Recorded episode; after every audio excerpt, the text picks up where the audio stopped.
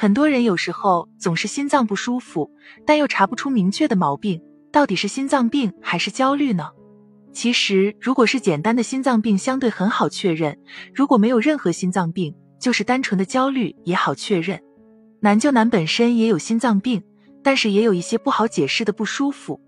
一、单纯的心脏病，如果有明确的心脏病，且症状和这个心脏病能够对应上，也就是用这个心脏病能完全解释这些不舒服，那么就比较简单。比如心血管狭窄百分之七十五就会可能会有心绞痛的症状，当心血管闭塞就会有心肌梗死的表现，胸痛、心前区疼痛、胸闷憋气、头疼、牙疼、后背疼痛、肩膀疼痛、腹痛等等表现。通过症状、心电图、心肌酶、冠脉、CT 或冠脉造影进一步验证了诊断，那么就可以确诊就是单纯的心脏病，比如心脏扩大。心衰可能就会出现胸闷憋气、呼吸困难、下肢浮肿、腹胀等等不舒服。通过心脏彩超以及 BNP 等进一步验证了心脏扩大，那么就可以确诊是单纯的心脏病。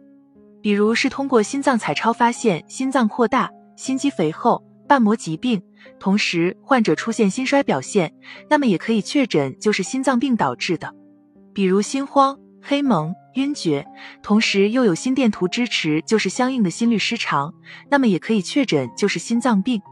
这些非常明确的心脏病与非常典型的心脏病症状对应上以后，那么就无需考虑焦虑症。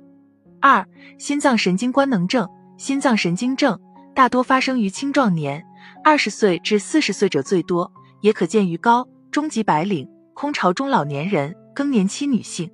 这些做过心脏相关的检查，比如冠脉造影、动态心电图、心脏彩超等都是正常，可是患者本人就是有好多类似心脏病的症状。最多见的胸闷、心慌、胸部压迫感、隐痛或各种难受性不适感，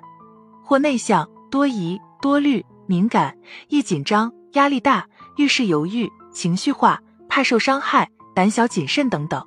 发病前常有不能摆脱的不愉快的社会心理因素，如环境适应不良、人际关系紧张、工作压力过大、感情和家庭生活的挫折，尤其是对健康的担忧、缺乏安全感，更容易产生抑郁、焦虑、恐惧、惊恐发作、强迫等心理障碍。简单说，没有任何心脏检查有异常，但是总觉得有心脏病的感觉。三、焦虑症，焦虑症病因很复杂，可能与遗传因素。个性特点、认知过程、不良生活事件、生化、躯体疾病等均有关系。焦虑症是神经症这一大类疾病中最常见的一种，以焦虑情绪体验为主要特征，主要表现为无明确客观对象的紧张担心、坐立不安，还有植物神经功能失调症状，如心悸、手抖、出汗、尿频等及运动性不安。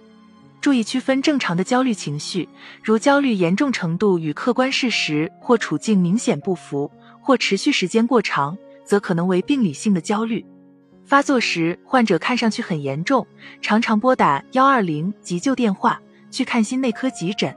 但是相关检查结果大多正常，做各种各样的检查，但不能确诊。和心脏病类似的症状有头晕、胸闷、心慌、呼吸急促、出汗。濒死感或失控感等等，如果能完全排除心脏病，且排除别的器质性疾病，那么就要考虑焦虑症。四、双心综合征，在现实生活中，很多人确实本身有明确的心脏病，比如做过支架、打过桥、得过心肌梗死、有心衰、有心肌桥。但是根据病情评估，不应该总反复难受，但患者就是总难受，这里不舒服，那里不舒服，给患者的病情好转。带来困难，降低患者生活质量，无法好好生活、好好养病。这时候我们称之为双心综合征，也就是本身心脏病加之心理问题都有，我们都需要关注。这时候就需要双心治疗，只有双心健康才是真正的健康。总之，简单的、单纯的心脏病或焦虑症还是比较容易区分的，但对于双心疾病，有时候确实给患者身心带来痛苦，需要引起我们的重视。